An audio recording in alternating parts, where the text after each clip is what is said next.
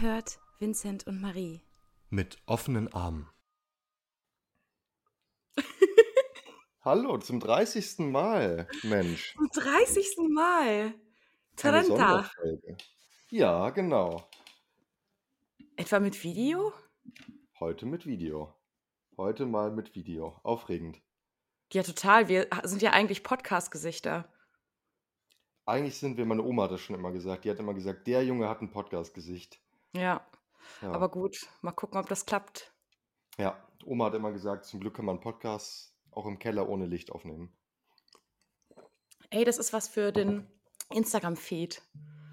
Jetzt nicht nur Zitate von Vincents Großvater, sondern auch noch von der, von der Oma. Da muss ich jetzt mal schnell mein WhatsApp ausstellen. Ich bin mal wieder top vorbereitet. Nicht stören. Gen Z hier.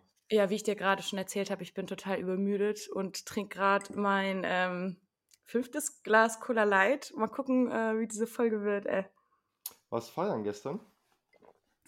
Nee, ich war auf einem, auf dem besten Date meines Lebens und ähm, konnte nicht so, ich bin relativ früh ins Bett gegangen, aber konnte nicht so lange schlafen, weil ich so ein bisschen hibbelig war.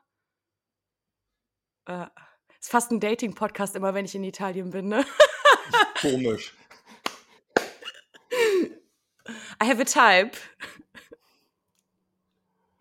Okay, aber das klingt doch gut. Ja, total. Vor allem ähm, ist der ausnahmsweise mal kein Junkie, was ähm, mir, glaube ich, sehr gut tut. Das muss man in Italien erstmal finden. Oder was Ja. du damit sagen willst.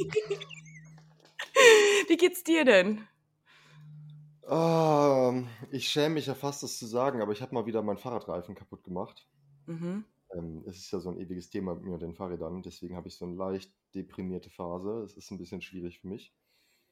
Ähm, ich wollte den Reifen aufpumpen und habe dabei das Ventil rausgezogen oder kaputt gemacht oder was auch immer. Mhm. Äh, das ist mir schon bei drei Fahrrädern passiert. Aber ich habe entschieden, mich nicht weiter damit zu beschäftigen und das an jemanden abzugeben, der irgendwie kompetent ist. Von daher, das ist so ein bisschen äh, belastend. Mhm.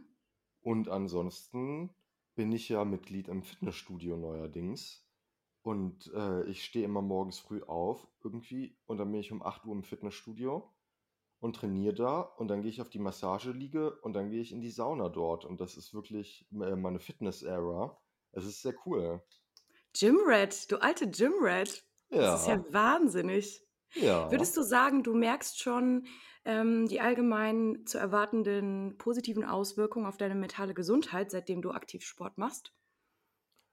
Ah, Also ist natürlich nach so einer kurzen Zeit schwierig, aber das Körpergefühl ist auf jeden Fall besser. Also so leibliche Selbstwahrnehmung ist viel, viel besser. Das ist schon mal cool. Und äh, ich bin natürlich in so einem Billig-Fitnessstudio mit sehr auch zum Teil fragwürdigen Leuten. Das heißt, da bin ich viel mit sozialen Ängsten konfrontiert und das ist schon eine sehr gute Konfrontationstherapie. Also ich muss sagen, sozial tut mir das schon gut. Also allein, ich fühle mich echt nicht wohl in meinem Körper so, ne? Habe ich noch nie. Und es war immer irgendwie alles sehr schambehaftet. Sich halt in so einer Umkleide mit vielen fremden Männern nackt auszuziehen und dann in die Sauna zu gehen, ist schon was, was ich früher niemals für möglich gehalten hätte. Ja, es ist ja dann echt Training auf vielen verschiedenen Ebenen. Ich kann das auch gar nicht. Ich war auch einmal angemeldet im Fitnessstudio und habe das nie wieder gemacht, weil ich bin nicht hingegangen, weil ich mich einfach nicht wohlfühle ähm, mit anderen Leuten. Gerade dann auch oft eher so, vielleicht nicht in so einem Support-System oder so. Ah, nee. Aber deswegen habe ich, ähm, ziehe ich meinen Hut umso mehr vor dir, dass du das gerade äh, so konfrontierst. Ja, es ist auf jeden Fall lustig, weil ich mache Sachen entweder halt gar nicht oder competitive. Das heißt, ich war jetzt den dritten Morgen in Folge zwei Stunden da. Äh, ist das sehr interessant. Mhm. Ähm, aber also es tut mir durchaus gut und ich bin guter Dinge. Schön. Auf einer Skala von 1 bis 10, wo bist du, mein Junge? Sechs, obwohl ich Fahrerdeprimiertheit habe. Das heißt also ein sehr guter Wert. Also Vincent, ich finde, du machst schon so viel, du bist in so vielen Dingen gut. Vor allem in Dingen mit deinem Kopf, die du damit anstellen kannst. Dass du jetzt nicht ähm, Fahrradprofi äh, bist, ähm, ich kann da sehr gut drüber hinwegsehen. Vielleicht kannst du das bei dir auch annehmen. Ja, ich versuch's. Ich wollte es halt wieder selber machen. Ich ärgere mich halt, dass ich das Fahrrad nicht in 'ne Werkstatt gebracht habe zum Aufpumpen, weil es mir peinlich war, jemand anderen das aufpumpen zu lassen. Aber diese Stationen, die es überall gibt mit so Pumpen dran, die haben mir jetzt zum fünften Mal, glaube ich, 'n Reifen kaputt gemacht. Also ich Dann liegt das an den Station. Stationen und nicht an dir. Das glaube ich aber auch. Alter, das ja Ja. das kann nicht sein. Also genau, die Stimmung ist 'n bisschen gedrückt wegen Fahrradärger als Dauerthema, aber ansonsten kann ich nicht klagen. Und, äh, genau, bei dir auf 'ner Skala von 1 bis 10 nach dem tollen Date gestern? Hm, auch schon vor dem Date, ähm, würde ich sagen 'ne 8 von 10. Grade im Kontrast zu meiner vergangenen Woche, die war tatsächlich, ähm, sehr durchzogen von sehr viel Gefühlschaos und sehr viel Anstrengung. Und so witzig, wie hier bei mir die Zeit vergeht, habe ich das ganze Drama aber innerhalb von 'n paar Tagen relativ gut für mich lösen können. Das ist auch eins der Themen, die ich mitgebracht habe. Ähm, und ja, ich war da einfach ziemlich stolz auf mich, auf diesen Prozess und dementsprechend ging's mir gestern, äh, schon wieder sehr viel besser und dann war das Date eigentlich nur so die Kirsche auf, äh, dem Sahnehäubchen. Schön, ich meine, so ist es ja am besten eigentlich. Ja. Selbstgenerierte Zufriedenheit ist so viel wert, weil ich hätte ja gar nichts Nachhaltiges davon, wenn Menschen aus meinem Umfeld der Grund für meine Freude sind. Darüber haben wir ja schon oft gesprochen, ne, wenn man sich so abhängig macht. Deswegen ist es sehr schön, immer wieder aus eigener Kraft irgendwie, ja, Stärke zu finden und inneren Frieden.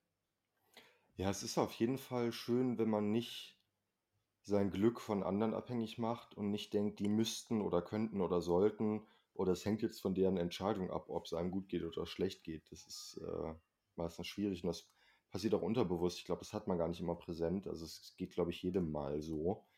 Äh, umso schöner, wenn man's dann mal hinkriegt, das bewusst selber zu regulieren. Ja, also ich bin da auch überhaupt nicht gut drin, ne? Also, man Ach, man nimmt sich das man nimmt sich das immer vor und dann steckt man mittendrin, aber deswegen, äh, ist mir umso wichtiger, das bewusst zu haben, um zumindest zu versuchen, die Kontrolle zurückzugewinnen, weil das geht ja doch recht schnell. Wir sind ja nun mal auch wir müssen ja auch abhängig sein von anderen Menschen. Ähm aber ja, still learning, still thriving, like always. Möchtest du denn, ähm, von deiner letzten Woche erzählen oder irgendwas rekapitulieren? Hast du da was mitgebracht vielleicht? Ja, der das Oberthema wäre Boundaries, also Grenzen. Ähm, ich haben wir auch wäre so schon 'n Schokoriegel mit Kokos drin, ne? War von Coolo. Wir müssen ja 'n bisschen Drama machen in dieser Videofolge. Ja, wir haben extra vorher verabredet, bei welchen Minuten wir uns streiten. Ah, Minute 7, jetzt muss ich jetzt sehen doch alle Leute mein dummes Lachen immer, nachdem ich 'n Witz gemacht habe. Meins auch. Ähm, ja, also Grenzen. Ähm, es ging vor allem um die Person, die ich, äh, die letzten 3 Wochen viel gesehen habe. Ich habe angedeutet, dass es 'n paar Schwierigkeiten gibt und die Person hatte 'nen ziemlich schlimmen Rückfall, was, ähm, Substanzen angeht. Und, ähm, ja, ich habe gemerkt, äh, ich kann ganz schwer damit umgehen. Also, ich habe gemerkt, ich komme da an meine Grenzen und deshalb muss ich Grenzen ziehen. Und, ähm, das hat mich viel Energie gekostet, das alles durchzusprechen. Und wenn man schon 'n bisschen Gefühle hat für jemanden, dann kann man ja nicht einfach entscheiden: „Ich interessiere mich nicht.“ Aber, ähm, ich habe erstens entschieden, dass, ähm, ich bestimmte Dinge einfach nicht mitmachen will. Das Einzige, was ich machen kann, ist, ähm, Hilfe anzubieten, die nicht darin besteht, jemanden im Konsum zum Beispiel zu unterstützen, sondern sich Hilfe zu suchen. Aber das ist wieder genau das Thema von letzter Woche, was mir schon bewusst war, was ich auch mit meiner Therapeutin besprochen habe. Auch wenn ich's wollen würde, ich kann die Person nicht retten. Und, ähm, ja, ich habe da jetzt, glaube ich ähm, ich habe das ganz gut, äh, gelöst, weil ich, ähm, meine Grenzen kommuniziert habe. Und, ähm, ich habe, äh, mir erlaubt, 'n paar Tage lang die zugehörigen Gefühle zu fühlen, die natürlich auch total viel Verzweiflung und Trauer, ähm, beinhaltet haben. Ähm, aber ich wusste, dass wenn ich das zulasse, dann geht das auch schneller durch mich hindurch. Und, ähm ich weiß jetzt nicht, was als Nächstes passiert, aber, ähm, das fühlt sich jetzt grade gut an. Und ich habe, ähm, auch durch den Support meiner ganzen Mädels, äh, geschafft, mir noch mal klarzumachen man kann ja schon so ein bisschen steuern, wen man mag und mit wem man Zeit verbringt und was ich eigentlich verdient habe und so. Ähm, deswegen dann gestern eben auch ähm, dieses andere Date mit einer Person, die ein bisschen mehr meinen Vorstellungen von Lifestyle oder Lebensführung entspricht, die ähnlicher denkt wie ich. Ähm, und ich habe gemerkt, ähm, das tut mir gut, das auch so zu spüren ähm, bei einem Gegenüber, dass es das eben auch gibt, dass diese Menschen auch Interesse an mir haben. Ich muss mich nur dafür, öffnen und war dann eben sehr positiv überrascht, dass es halt auch super interessant war wenn nicht sogar sehr viel interessanter. Es ist halt nicht dieses klassische Muster von, oh mein Gott, ich suche mir jetzt den vercracktesten Typen und versuche den dann zu heilen. Ja. Ist aber halt auch schon verlockend, das Modell, das du gerade geschildert hast, als das, was man nicht mehr machen soll oder was du nicht mehr machen möchtest. Also das hat ja auch was, gibt ja auch Gründe, warum man das macht. Genau, und ich bereue auch überhaupt nicht, dass ich äh, so eine schöne Zeit äh, und so eine aufregende Zeit äh, jetzt schon hatte, hier die drei Wochen. Ich bin jetzt genau drei Wochen hier. Ähm, aber vielleicht war das auch eben nochmal wichtig, ähm, dass ich spüre, dass das nicht unbedingt, also dass mir das auch nicht gut tut und mich deshalb nochmal zu öffnen, auch für, für andere Personen, die vielleicht besser sind für mich und mit denen ich mehr wachsen kann oder an denen ich zumindest nicht verzweifeln muss. Und ähm, diesen Entschluss hatte ich gefasst. Da wurde ich eben sehr drin bestärkt, auch von meinem Umfeld, schon vor zwei Wochen eigentlich. äh, ich habe nur ein bisschen meine eigene Zeit gebraucht. Und äh, ja, jetzt bin ich gespannt, wie es weitergeht hier in Bella Napoli, Alter. Was ist hier los? Ey, wirklich, ich lebe so einen Film. Ich bin die ganze Zeit am Schreiben, weil so viel passiert. Voll gut. Ja, und ich meine, äh, was du gesagt hast, äh, sehe ich eigentlich genauso. Es ist nicht ganz zufällig, wen man attraktiv findet. Also, wen man attraktiv findet oder nicht, hat schon was mit vergangenen Entscheidungen und Überzeugungen, gegenwärtigen Überzeugungen zu tun. Das ist nicht immer so ganz transparent und nicht immer so ganz einfach. Aber, ähm, also wo ich zum Beispiel gerade dran denken muss, äh, ich äh, bin jetzt einfach mal ganz offen, das ist ein bisschen peinlich, aber als ich Kind war oder, oder Jugendlicher, also als ich viel jünger war, hatten die Freunde meiner Eltern immer Ehepartner, die halt überhaupt nicht so mega geil aussahen. Und als ich so 13 war, dachte ich mir, hä, warum sind die alle mit jemandem verheiratet, der nicht so mega hot aussieht? Ich würde halt mit jemandem zusammen sein wollen, der halt ultra heiß ist so. Und da muss ich halt oft dran denken, dass ich das als junger Teenager wirklich so gesehen habe. Ich weiß nicht, ob das normal ist. Ich bin auf jeden Fall nicht unbedingt der Maßstab, aber vielleicht ist es gar nicht mal so verrückt. Und das ist doch interessant, wie das heutzutage bei mir ganz anders ist. Also wie ich gar keinen Wert mehr darauf lege. Ähm, natürlich ist es wichtig, dass das Gegenüber irgendwie den optischen Attraktivitätsvorstellungen schon entspricht. So, das ist ganz klar. Aber es ist ja nicht das Erste. Also man würde ja, also es wäre schon sehr traurig, wenn man als erwachsener Mensch gefragt wird, mit wem möchtest du eine Beziehung führen? Und man sagt halt als erstes, jemand, der halt mega hot aussieht, der Rest ist mir eigentlich egal. Total, aber ich glaube sogar einen Schritt weiter, können wir vielleicht ein bisschen entscheiden, was wir attraktiv finden. Oder dass sich Hotness eben auch verändern kann. Also das hat sich durch mein Leben auch immer mal wieder ähm, verändert. Und äh, ich äh, glaube, ich habe in der Vergangenheit ein bisschen zu oft Witze darüber gemacht, dass ich total auf Medium, ugly und vercrackt stehe. Und klar, dann ähm, erzähle ich mir diese Geschichte immer selber, aber dann eben diese Geschichte zu korrigieren und zu sagen, ey, äh, was anderes kann ja auch super attraktiv und heiß sein und interessant. Ähm, also man muss das ja nicht einfach so über sich ergehen lassen. Ich stimme dir zu, ich glaube, ähm, Attraktion ist manchmal auch einfach da oder nicht. Aber ähm, wahrscheinlich lohnt es sich zumindest, sich mal mit der eigenen Anziehung auseinanderzusetzen. Also warum finde ich bestimmte Typen, ähm, Typen Menschen ähm, überhaupt attraktiv? So für was steht das und äh, wie du schon sagst, das wurde mir vielleicht vorgelebt oder welche Erfahrungen habe ich in der Vergangenheit gemacht mit ähm, Ex-PartnerInnen oder so. Ja, und halt auch, wonach suche ich, ne? Also zum Beispiel, wenn ich jetzt rein nach Attraktivität suche, also rein nach Romanzen, Bettgeschichten, kurzfristigem, oberflächlichem, denke ich natürlich mehr nach dem Äußeren. Also das ist halt ganz klar. Also ich wünsche, das wäre bei mir auch so. auch Marie, auch Mensch. Nein, ich finde ja, so viele verschiedene Menschen schön. Ich kann nichts dafür. Ich finde so viele Menschen gut.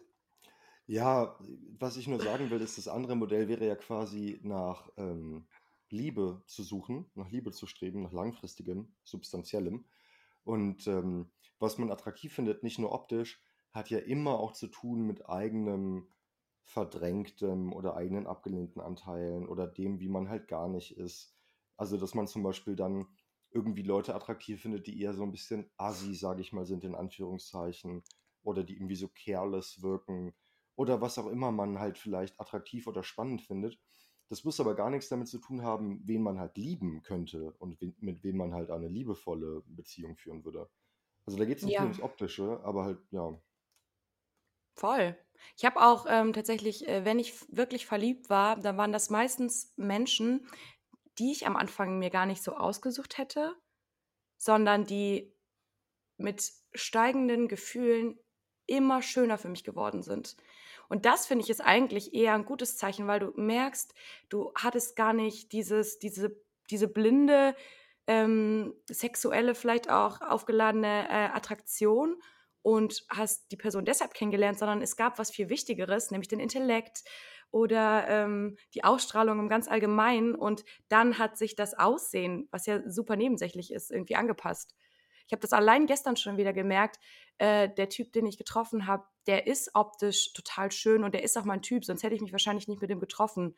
Aber ich war jetzt nicht krass aufgeregt, den zu treffen oder so. Und über die Stunden, in denen wir gesprochen haben und je mehr ich von seiner Intelligenz und von seiner Art, wie er die Welt sieht, erfahren habe, habe ich gemerkt, der irgendwie wird da jetzt schon schöner und das ähm, hat halt eben so viel mehr Wertigkeit. Also gerade wenn man ähm, nach mehr sucht als nach Romanze, ne? Tust du das denn? Ich bin offen für alles. Also vor allem geht es mir darum, ähm, viel zu erfahren, viel zu fühlen. Und ähm, ich bin gerade an einem Punkt, wo ich eigentlich nur gewinnen kann, glaube ich. Mit offenen Ansprüchen. Ja, mit offenen Armen hole ich die Italiener in meine Arme und dann suche ich mir den Besten aus. Mit offenen Italianos. Ähm, oh Gott, es tut mir total leid, ähm, dass wir zurzeit so viel über so Romantik sprechen und Beziehungen, aber also es ist ja. Ich, also ich, ich finde es immer spannend. Also ich liebe auch Telenovelas und alles Mögliche in die Richtung. Von daher, ich finde das Thema äh, Liebe und Romantik sowieso spannend. Ich denke, das passt auch zum Thema Mental Health. Für unsere Zuhörer äh, und Zuhörerinnen ist es bestimmt sicher auch äh, hochspannend, irgendwie so ein bisschen was zu erfahren. Also ich finde schon, man fragt sich doch immer, das sind ja so sehr intime Sachen, eigentlich sehr private Sachen. Und man fragt sich ja schon, bin ich eigentlich der einzige Trottel, der so ist? Und ich finde es irgendwie immer sehr liebenswürdig von anderen Leuten zu erfahren, wie da, die das so sehen und wie manche Sachen so ähnlich sind oder andere Sachen so ganz anders, was das angeht. Das stimmt. Ich bin ja auch immer sehr interessiert an dem spicy Stuff bei anderen. Und Liebe ist ja auch einfach mal das größte Thema ähm, für Menschen. Okay, es gibt noch andere schlimme, schlimme Dinge, die genauso wichtig sind, aber wenn du überlegst, wo, wodurch die entstehen, nämlich ein Mangel aus Liebe, und Liebe jetzt im ganz Allgemeinen, ob zu dir, zu deinen Mitmenschen äh, oder eben in, auf romantische Art und Weise. Es ist ja das Thema. Und unser Thema war ja eigentlich Boundaries. Ja. Ähm, warst du damit schon fertig oder wolltest du das noch weiter ausführen? Nee, ich glaube, ich war damit fertig, weil das Fazit ist, ich habe es geschafft. Ähm, ich habe ja dieses neue Tattoo äh, von einer Hand, die so ein Gehirn und so ein ähm, Herz an den Fingern hat. Und was Zeig ich geschafft. Ich habe. Kann man, kann man das sehen? Kann man das sehen? Sieht man das? Weiß ich nicht. Aber jetzt kriegen wir mehr Klicks. das war es wert, wenn wir schon mal Video machen. Ähm, nee, und äh, Denicia, meine Freundin, hatte mir das ja gestochen und äh, mit der hatte ich viel darüber gesprochen, was los war, weil sie die Person, die ich gesehen habe, auch viel besser kannte als ich und nicht nur durch so eine rosa-rote Brille gesehen hat. Und Denicia, die jetzt wieder deine Freundin ist. Das ist mein zweites Thema tatsächlich, das ich mitgebracht habe. Ah ja, neuer Story-Arc. ähm, und bei dem Tattoo äh, ging es darum, und das habe ich am Anfang gar nicht so gesehen, ähm, selber die Kontrolle über das Herz und das Gehirn ähm, zu erlangen. Also praktisch nicht einfach mein Herz ähm, die Entscheidung treffen zu lassen, so blind, wie es äh, manchmal eben ist, sondern eben mein Ratio mit dazu zu holen und dementsprechend zu sagen, das sind meine Boundaries. Ich muss kurz stärker sein als mein äh, herzliches Verlangen. Und das gemeistert zu haben, das war ähm, absolut erfolgreich und da ging es eben um die Boundaries. Das finde ich richtig schön. Ich finde das richtig rührend. Hast du denn ähm, sonst Themen mitgebracht? Bei mir passiert so wenig. Ich dümpel so rum. Ich überlege mal im Hinterkopf, während ich noch was äh, zum Tattoo sage. Also ich finde, ähm, ich glaube, du hast, äh, ähm, hast du äh, Begierde des Herzens oder was hast du gesagt? Ich habe so ein Siebgedächtnis. Herzliches Verlangen. Also. Herzliches Verlangen, genau, ja, herzliches Verlangen. Das fand ich toll. Also ich finde, das ist eine extrem gute Formulierung, ähm, weil du ja auch dann zusammen mit dem Tattoo, aber du hast ja auch beschrieben, dass man dieses Verlangen des Herzens halt eben durch den Verstand eingrenzen muss. Also dass halt das, was das Herz verlangt, ist halt nicht immer gut für einen. Und es ist halt total interessant, wie das ja durch Popkultur immer verdreht wird also man mhm. hat ja eigentlich in der Popkultur so eine, und auch im Alltagsbewusstsein, in so Redewendungen und so, so eine Geringschätzung des kalten Verstandes und man müsse auf das Herz hören. Das ist ja oft so Topos irgendwie. Und ich finde, in Wahrheit ist es ganz anders. Es ergänzt sich halt beides. Und ja. ähm, zum Beispiel ist es auch notwendig, finde ich, seine Gefühle zu begreifen. Das ist ja auch das, was Psychotherapie ist letztlich. Also dein Herz reflektiert ja auch äh, das, äh, die Methode der Psychotherapie, dein Tattoo, dein neues. Ähm, weil äh, man auch schon, es geht schon darum, in Kontakt mit seinen Affekten zu sein, seine Empfindungen bewusst wahrzunehmen, aber die auch zu begreifen, zu ordnen, zu kontextualisieren. Und nur so sind Grenzen möglich. In sich selbst und zu anderen. Also ich glaube, das ist tatsächlich ähm, ähm notwendig. Total, überaus gut gesagt. Und ich finde auch dieses Wort begreifen so schön. Das ist ja genau dieses Symbol eigentlich. Ja, ja. Lara steht gerade im Flur und ruft, weil sie vergessen hat, dass wir aufnehmen. Jetzt muss sie einmal winken, wenn sie mag. Ja, ich, ich glaube nicht, dass Lara in der Folge, wo wir filmen, winken ja. möchte, aber ich sage ihr gleich, dass du gewunken hast. Äh, voll witzig. Ich habe das äh, schon manchmal ähm, erlebt. Ich habe ja schon einige Tattoos, äh, trage ich auf meiner Haut dass ich mir die aus einem Grund habe stechen lassen, aber dass die im Nachhinein, dass ich sogar noch mehr Sinn darin finden konnte. Ich wink gerne. Wir filmen heute. Kein Problem. Okay, Lara ich möchte winken. Okay, dann.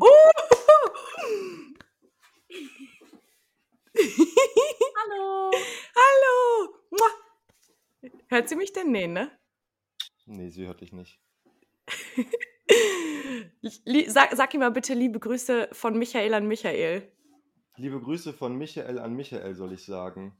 Michael. Michael? Michael ist der Name. Michael von Michael an Michael. Von Michael an Michael, sagt Lara. Das war ein ganz drolliges äh, Katzenmeme. Deswegen sage ich das. Ihr seid ja jetzt drauf heute, ihr beiden. Okay. ja, ähm, ähm, ja. Tattoos Du hast Genau, schon viele nee, Tattoos auf deiner Haut. Und bei diesem war was Besonderes, was du, glaube ich, am Erzählen.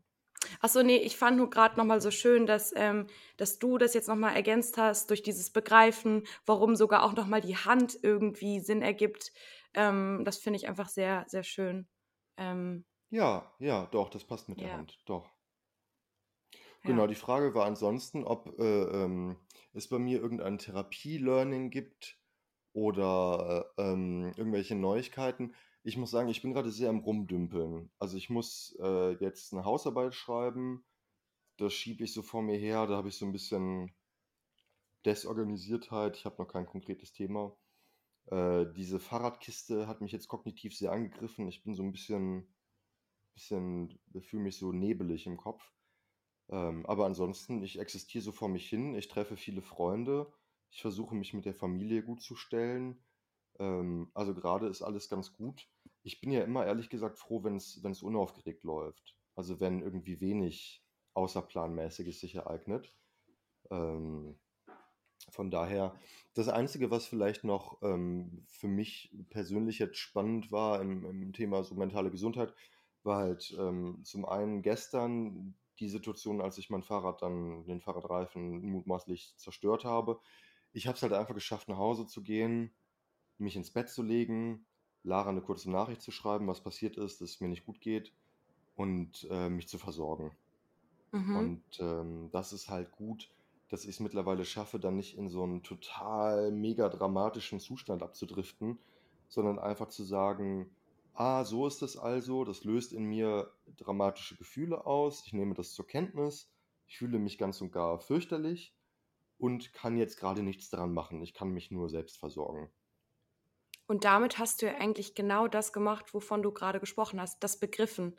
Du hast praktisch die Gefühle begriffen und aber ebenso deine Reaktion ähm, in die Hand genommen. Und das ist natürlich die Masterclass.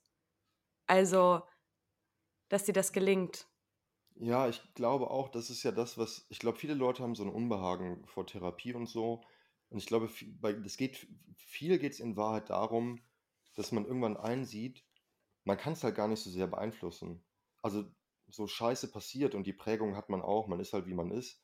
Äh, man kann halt bestenfalls sagen, ach so ist das, äh, ich akzeptiere das und ich lasse daraus nichts weiter Schlimmeres folgen. Und es ist natürlich irgendwo eine krasse Kränkung, äh, einsehen zu müssen, dass das der gesamte Handlungsspielraum ist, den man so freiheitstechnisch hat im eigenen Haus, was so Emotionen und Unvorhergesehenes und Unterbewusstes angeht. Aber wenn man einmal lernt, auch das zu akzeptieren, äh, und wir reden ja viel darüber hier, dann kann das sehr schön sein und dann ist das eine spezifische Form von, von menschlicher Freiheit, die ich sehr schätze. Aber ich glaube, viele Leute, die diesen ganzen Themenkomplex so ein bisschen meiden, die haben eben dieses Unbehagen daran, dass man das vielleicht einsehen müsste. Ja, das ist super spannend, ähm, weil das einerseits frustrierend ist, zu wissen, ich habe nicht diesen, nicht viel Spielraum. Gleichzeitig glaube ich aber auch, dass das bedeuten kann, dass es, ähm, dass man frei ist. Es gibt dieses Bild von ähm, den Händen. Wenn man ganz doll festhält, kontrollieren will, dann ist das schmerzhafter als loslassen. Und loslassen ist dann für mich gleichgesetzt mit Akzeptanz. Also es ist nicht viel Spielraum, aber irgendwo ist es vielleicht leichter als, also sich hinzugeben, zu akzeptieren, das ist gerade das Einzige, was ich machen kann. Und aus der Akzeptanz heraus können dann ja neue Lösungen gefunden werden. Ja. Aber sich nicht so noch weiter ähm, zu bekriegen, indem man zum Beispiel harte Emotionen durch Situationen, auf die man keinen Einfluss hat. Ähm, jetzt habe ich das, jetzt habe ich den Satz. Ihr wisst schon. Meinst du die Emotionen unterdrücken oder ähm, Ja, genau, also hervortreten lassen? Genau, also nehmen wir jetzt mal dein Fahrradbeispiel.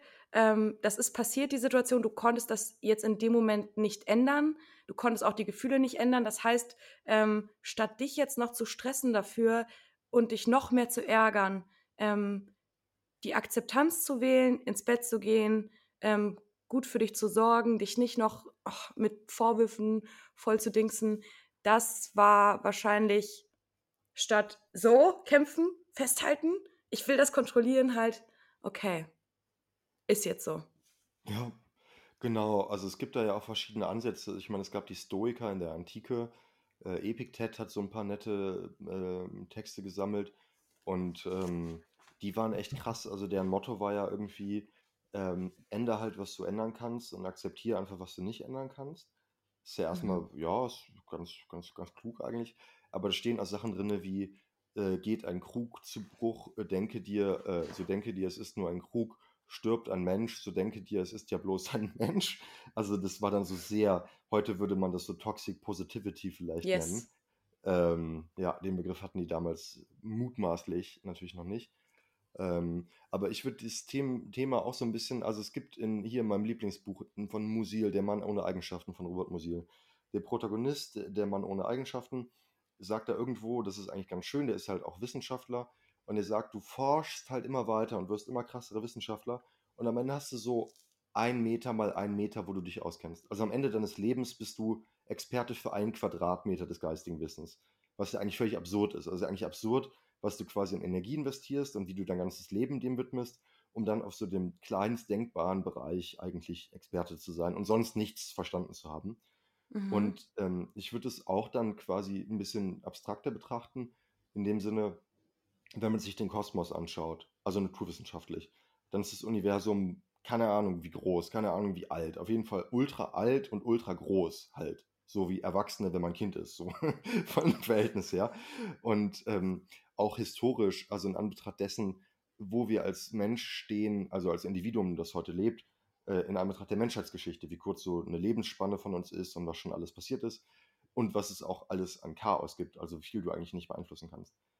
Und trotz all dessen gibt es da diesen winzigen Bereich, den du beeinflussen kannst, wo du sagen kannst, okay, ich entscheide mich bewusst für Akzeptanz, ich entscheide mich bewusst gegen eine Dramatisierung und so weiter und so fort. Das heißt, trotz dieser extremen Dimensionen an Chaos und, und äh, nicht kontrollierbarem und nichtmenschlichem, haben wir trotzdem diesen Spielraum. Und egal wie klein und gering der ist, in Anbetracht der Größendimension vom Rest, ist es eigentlich ganz schön erstaunlich. Ja, dass wir überhaupt einen Kreis haben, ne? Ich spreche da auch oft drüber, zum Beispiel auch viel mit meinem Vater. Ähm, es wäre so schön, ähm, wenn wir mit unserer Liebe, mit unserer Absicht die ganze Welt, der ganzen Welt Frieden schenken könnten. Ähm, oder es ist schade zumindest, dass all die Menschen, deren Absicht der Frieden ist, es bisher nicht geschafft haben, weil es einfach noch zu viele Leute gibt, die eine andere Absicht haben. Was wir aber dadurch nicht vergessen sollten oder warum wir nicht resignieren sollten, ist, dass wir diesen kleinen Kreis haben. Manchmal ist der vielleicht ähm, kleiner und manchmal aber auch größer. Und ähm, dafür lohnt es sich, weil ich denke ja auch immer, wenn ich nur eine Person für eine Stunde oder fünf Minuten mit irgendwas bereichert habe, sei es meine Zuneigung, sei es eine Weisheit, was auch immer, dann ist das doch 100 Prozent. Also von, und das ist Spielraum tatsächlich. Genau, also ich habe da auch mit jemandem drüber gesprochen, da ging es um Suchtprävention, also der Bereich, in dem ich ja nach wie vor ehrenamtlich arbeite und irgendwie seit zehn Jahren tätig bin, mal mehr, mal weniger intensiv. Und ich sehe das ganze Konzept Prävention tatsächlich persönlich eher kritisch. Also ich sehe da gar nicht so viel, was man bewirken kann, äh, weil es sind in der Regel, denke ich, sozioökonomische Faktoren, die entscheiden, ob jemand exzessiv konsumiert und oder süchtig wird. Naja, Also und Komorbidität, ne? Ja. Zum Beispiel, genau, also es sind diese anderen Faktoren und nicht, ob mal an deiner Schule 20 Minuten zwei Sozialarbeiter, die erzählt haben, dass Cannabis Psychosen auslösen kann oder so. Alle Menschen Äh, wissen ja, wie schlecht Drogen sind. Also schon immer. Genau, und teilweise nehmen sie halt deswegen auch die Drogen. Also es ist halt ähm, so von daher, genau. Und dann sprach ich mit jemandem drüber und der meinte, krass, äh, ist das dann nicht irgendwie voll, voll sinnlos für dich, was du hier machst? Und ich meinte, nein. Also selbst wenn ich das kritisch sehe, dass wir hier gerade auf einem Karnevalszug sitzen und kaum einer mit uns redet und es regnet und whatever, meinte ich, es wäre in allen Fällen nicht besser, wenn wir nicht hier wären. Also egal Das wie, stimmt. genau, egal wie sinnlos das ist, dass wir hier sind oder wie kritisch ich das sehe, es wäre definitiv nicht besser, nicht hier zu sein. Ja. Weil vielleicht könnt ihr nicht die ganze Masse bewahren, aber vielleicht eine Person, vielleicht sogar auch fünf. Ähnlich wie mit unserem Podcast. Ey, selbst wenn das nur eine Person hören würde, wer würde es sich auch schon lohnen, den Podcast zu machen? Allein schon für uns, deswegen haben wir das ja gemacht, weil uns das ja bereichert. Und auf einmal sind das aber irgendwie, keine Ahnung, werden das mehr Leute und dann lohnt es sich ja praktisch noch mehr. Wobei, nein, es lohnt sich nicht mehr, weil es sich so oder so auf 100% lohnt. Was auch immer das für eine Rechnung ist, aber es lohnt sich endlich, psychisch krank zu sein. Digga, ich kann einfach kein Mathe. Lass mich bloß niemals wieder irgendwas rechnen. Habe ich das erzählt äh, mit den Kondomen am Karneval und der Suchthilfe? nee.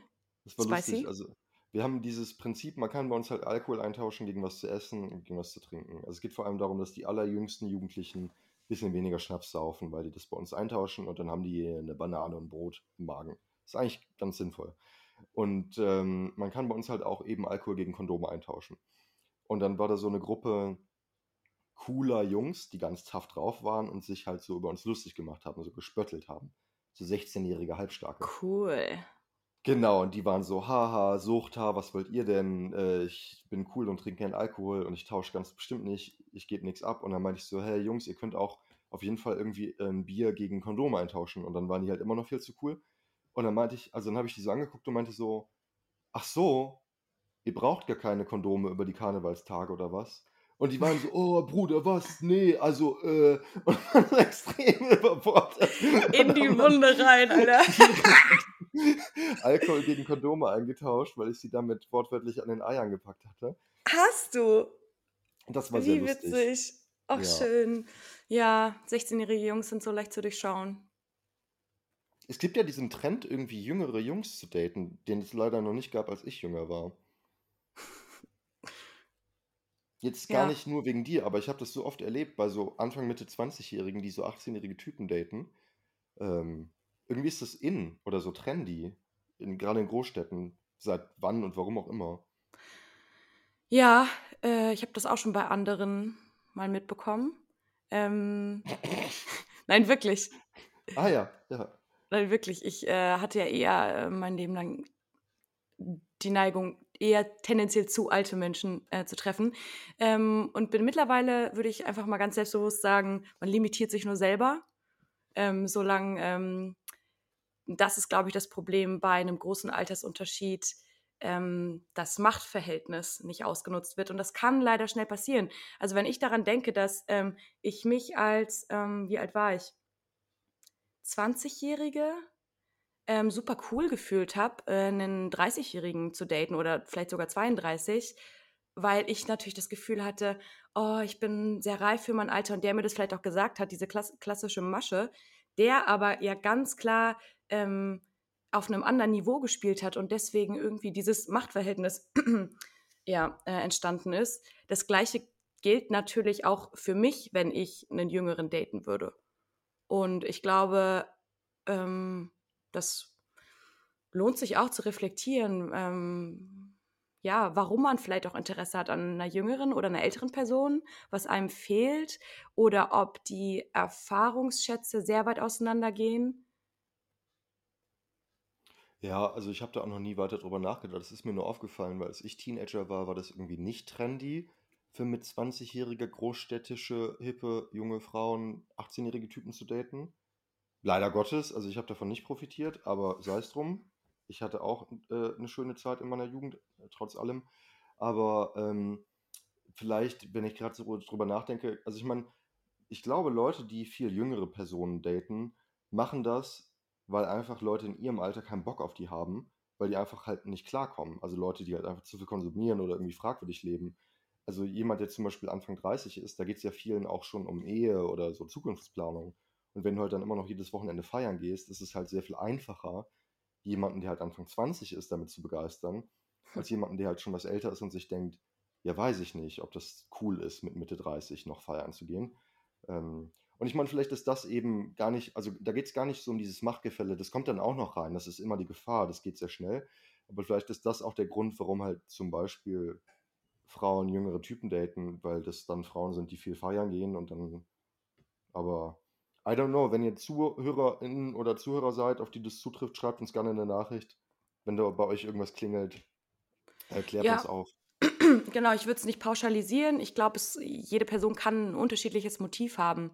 Aber ich stimme dir zu. Ich glaube auch, und das sehe ich ja auch bei mir, ähm, wenn ich date, ähm, dass ich unterschiedliche Dinge wahrscheinlich unterbewusst ähm, attraktiv finde oder die mich interessieren, wie zum Beispiel ein bestimmter Lebensentwurf. Und dann eben in den Situationen, in denen ich mich befinde, dann natürlich auch Personen finde, die ja die gleichen Dinge interessieren. Aber ja, spannendes Thema. Was du da schon wieder für eine kleine Trendmaus. Weißt du, was mir passiert ist, als ich mein Buch geschrieben habe? Ich schreibe das immer so runter und äh, habe dann ganz viele Fehler und korrigiere die dann danach. Und ich habe ähm, statt Alkoholismus Alkoholismaus geschrieben. Und das fand ich so süß, dass ich das drin gelassen habe. Alkoholismaus. Du bist die Maxmaus und ich bin die Alkoholismaus. Ich vermisse Stalin, auch so die kleine Maus, die bei uns gewohnt hat. Was ist eigentlich mit der? Der Habt ihr die geschnappt? Hm. Oh je. Ich muss immer an Stalin denken. Aber- Das Vincent. Ah,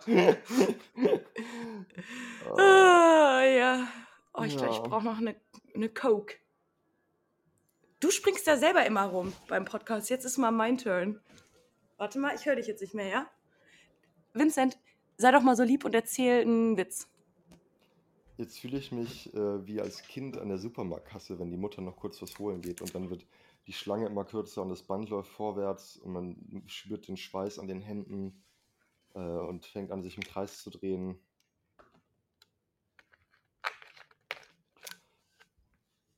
Witz habe ich jetzt noch nicht erzählt. Ach so. Sorry. Nee, so. also es war jetzt wieder. Ja, das ist auch so, so, so aus dem, man, wird so aus dem Konzept gerissen, ne? Ich kann das ja auch nicht. Mm. Ja, schön.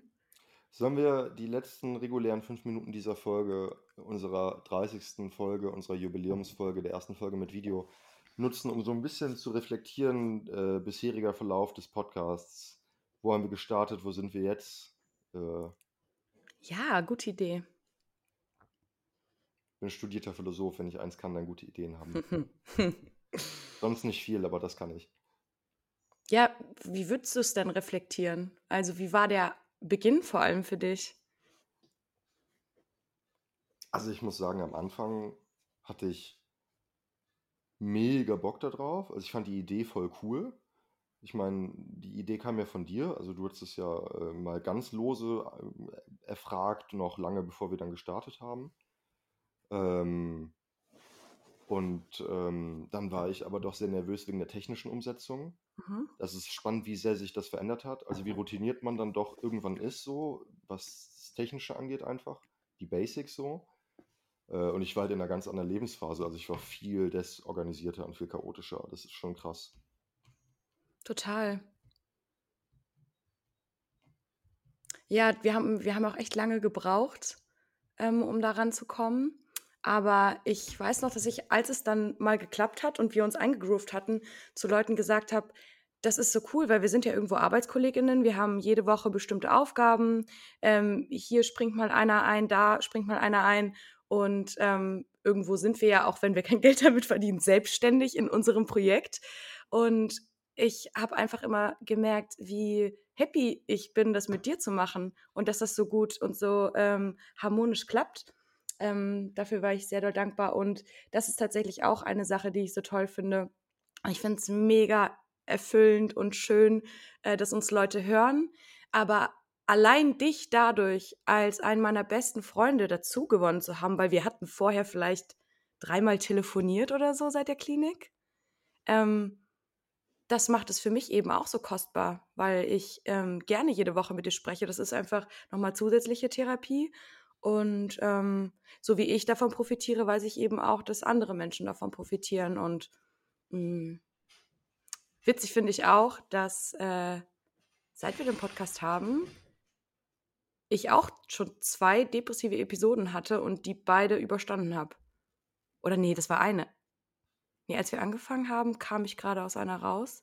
Also ja, ich meine, wir haben schon viel miteinander, ähm, also wir haben viel eingecatcht, könnte man sagen. Ma- Wir können festhalten, um noch einmal auf die Mathematik zurückzukommen, 100% der depressiven Episoden, die du während des Podcasts hattest, hast du gut überstanden. Und vielleicht hat das mit dem Podcast zu tun. ja, auf jeden Fall, ja, ist, ist doch schön. Ja, vor allem man lernt ja eigentlich, wenn man erwachsen ist, wenig neue Leute noch kennen und vor allem gut kennen. Also das ist ja äh, doch, nimmt ja ab eigentlich in der Regel, klassischerweise. Und wir reden ja doch fest einmal die Woche für ungefähr eine Dreiviertelstunde bis Stunde über sehr private Sachen. Und es ist schon schön, jemanden nochmal so gut kennenzulernen. Und ich meine, es macht einfach Spaß. Also ich rede gerne mit dir. Ich finde es super, sonst würde der Podcast natürlich auch nicht funktionieren. Das ist natürlich klar. Ähm, aber ähm, es ist doch irgendwie ähm, einfach schön, dass man ähm, das, was einen so beschäftigt und das, was auch irgendwie spannend daran ist, halt mit jemandem diskutieren kann. Also, dass man irgendwie teilen kann, was halt relevant ist bei einem. Also diese Voll. ganzen Sachen. Also ich meine, es ist natürlich auch ein gewisses Sendungsbewusstsein. Ich bin natürlich auch jemand, der gerne im Rampenlicht steht. Mir ist sonst kalt. Ich brauche das Rampenlicht für meine Herzenswärme. Aber man hat es ja manchmal, ich habe das, muss ich wirklich zugeben, sehr oft, dass ich bei irgendwelchen Gedankengängen oder Erkenntnissen mir denke, ah krass, das ist halt an sich nützlich. Das ist nicht nur für mich gerade relevant, nicht nur aufgrund meiner Biografie, sondern das ist halt bezüglich des menschlichen Daseins irgendein Erkenntnisgewinn. Und ähm, das schätze ich halt sehr an dem Podcast, das einfach teilen zu können. Total, dass es eben auch einfach einen Raum gibt für diese ganzen Dinge und ähm, eben auch diesen konstruktiven Anspruch. So, dass es Raum für das ganze Chaos gibt, aber eben ich immer bereichert herausgehe. Und meistens liegt das da daran, was du dazu beigetragen hast. Ach ja. Oder was wir zusammen erarbeitet haben. Ja, das nennt man doch in der heutigen Wirtschaft einen Synergieeffekt, den wir Synergie. erzeugen. Ein Synergieeffekt. Ja, das einzige Manko ist, dass ich es nicht gescha- geschafft habe, die äh, Werbung der Woche als Kategorie zu etablieren. Das hat sich einfach nicht ergeben. Das hat sich nicht durchgesetzt. Ja. Wo- Wobei das ja auch sehr nischig ist. Ich wollte damit auch gar nicht wieder um die Ecke kommen. Es ist nur jetzt, wo ich so in Erinnerung schwelge an die ersten Folgen. Hast du denn gerade eine aktuelle Lieblingswerbung? Kann ich vielleicht in der nächsten Woche sagen. Ja. Ja, ich denke mal drüber nach. Ja, ja schön. Gut, dann sind wir auch schon wieder am Ende angekommen. Mhm. Ja, bevor es jetzt zu kitschig und zu sentimental wird. Aber ey, 30. Folge und ähm, mal gucken, wann die, ob wir die 300 irgendwann knacken. Ich bin da sehr zuversichtlich. Seit einem halben Jahr machen wir das, glaube ich, jetzt ungefähr so.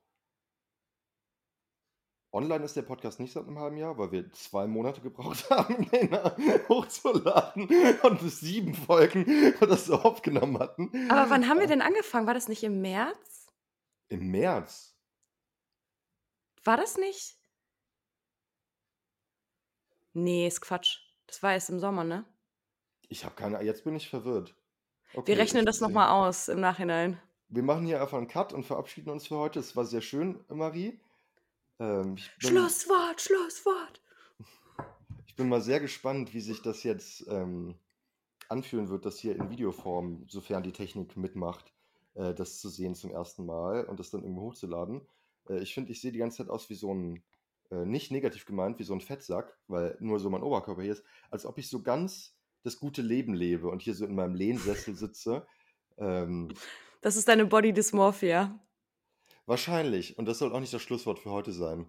Also, äh, ich freue mich immer sehr Anteil zu haben an deinen äh, napoleonischen Abenteuern. Ich freue mich wirklich doch sehr, dass du das mit den Boundaries so gut beschrieben konntest, äh, beschreiben konntest und durchgezogen hast. Das ist, äh, finde ich schön, weil du manchmal auch andere Sachen erzählt hast in der Vergangenheit. Ich finde, das ist irgendwie cool. Also ich freue mich da richtig für dich. Ich finde es richtig schön. Auch mit dem Tattoo. Das ist ein sehr schönes Symbol.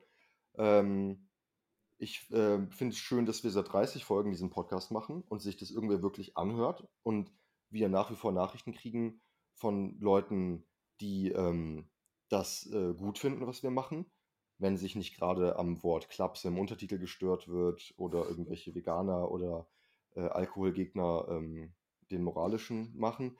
Äh, aber ähm, sei es drum. Ich wünsche dir auf jeden Fall, Marie, eine sonnige Woche mit hoffentlich liebevollen Begegnungen. Ähm, nächste Woche musst du noch von deiner jetzt wieder Freundin Denisia erzählen, wenn du möchtest. Das ist untergegangen. Mhm. Ich bin mir sicher, dass nächste Woche auch wieder mehr Action bei mir sein wird. Es war sehr lange ruhig. Es gibt diesen kleinen Schicksalseffekt. Das kippt dann irgendwann. Von daher wappne ich mich schon mal, nächste Woche vielleicht viel erzählen zu können, was passiert ist. Und euch, äh, liebe Zuhörerinnen und Zuhörer, wünsche ich ein, ähm, ein, ähm, eine warme Zeit, jetzt wo es wieder kälter wird. Man hatte ja gehofft, der Frühling sei schon da. In Deutschland wird es wieder kälter.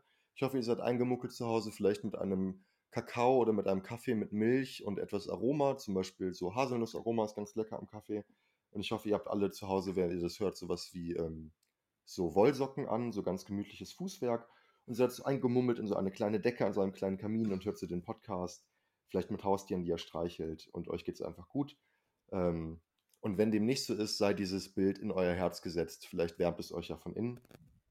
Und äh, dann sprechen wir uns und hören wir uns alle in nächster Woche in alter Frische wieder, würde ich sagen. So machen wir es. Danke, Vincent. Ich freue mich, durch alle Höhen und Tiefen zu gehen, mit offenen Armen. Und dir und den ZuhörerInnen. Und ähm, bis nächste Woche. Auf die nächsten 30 Folgen. Mach's gut. Macht's gut. Tschüss. Tschüss. Ach, man sieht uns ja jetzt. Scheiße. so verabschieden wir uns tatsächlich immer, obwohl man das nicht unbedingt sieht. äh, äh, weg damit. Jetzt aber. Adios. Abschließend möchten wir uns bedanken bei Lara Valentina für das Foto, Bei Simon Slommer für den Jingle und bei euch fürs Zuhören. Bis zur nächsten Folge.